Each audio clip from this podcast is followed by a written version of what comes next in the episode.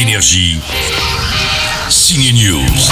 C'était la star des films d'arts martiaux durant les années 70. Quentin Tarantino rend hommage à Bruce Lee dans son nouveau film Once Upon a Time in Hollywood. Hommage, oui, mais il se paye aussi sa tronche. Si par accident, en se battant tous les deux, je te tue, je vais en prison. C'est ça le nouveau Tarantino, un hommage au cinéma de cette époque à la façon un peu ringarde dont certains faisaient encore les westerns. Un acteur est amené à faire un tas de choses dangereuses.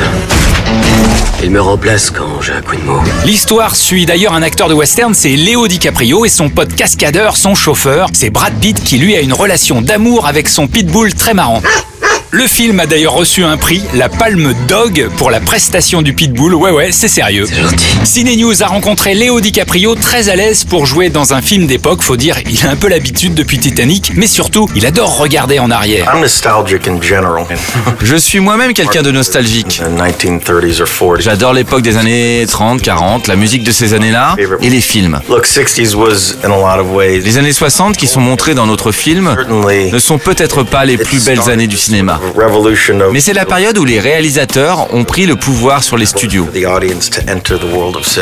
Certains de mes films préférés Some of my favorite films. ont été créés à cette époque. Je n'ai jamais vu quelqu'un aussi bien joué de toute ma vie. Once Upon a Time in Hollywood est en salle depuis mercredi. C'est un poil long, mais ça reste une super idée de sortie ciné pour le week-end. Énergie.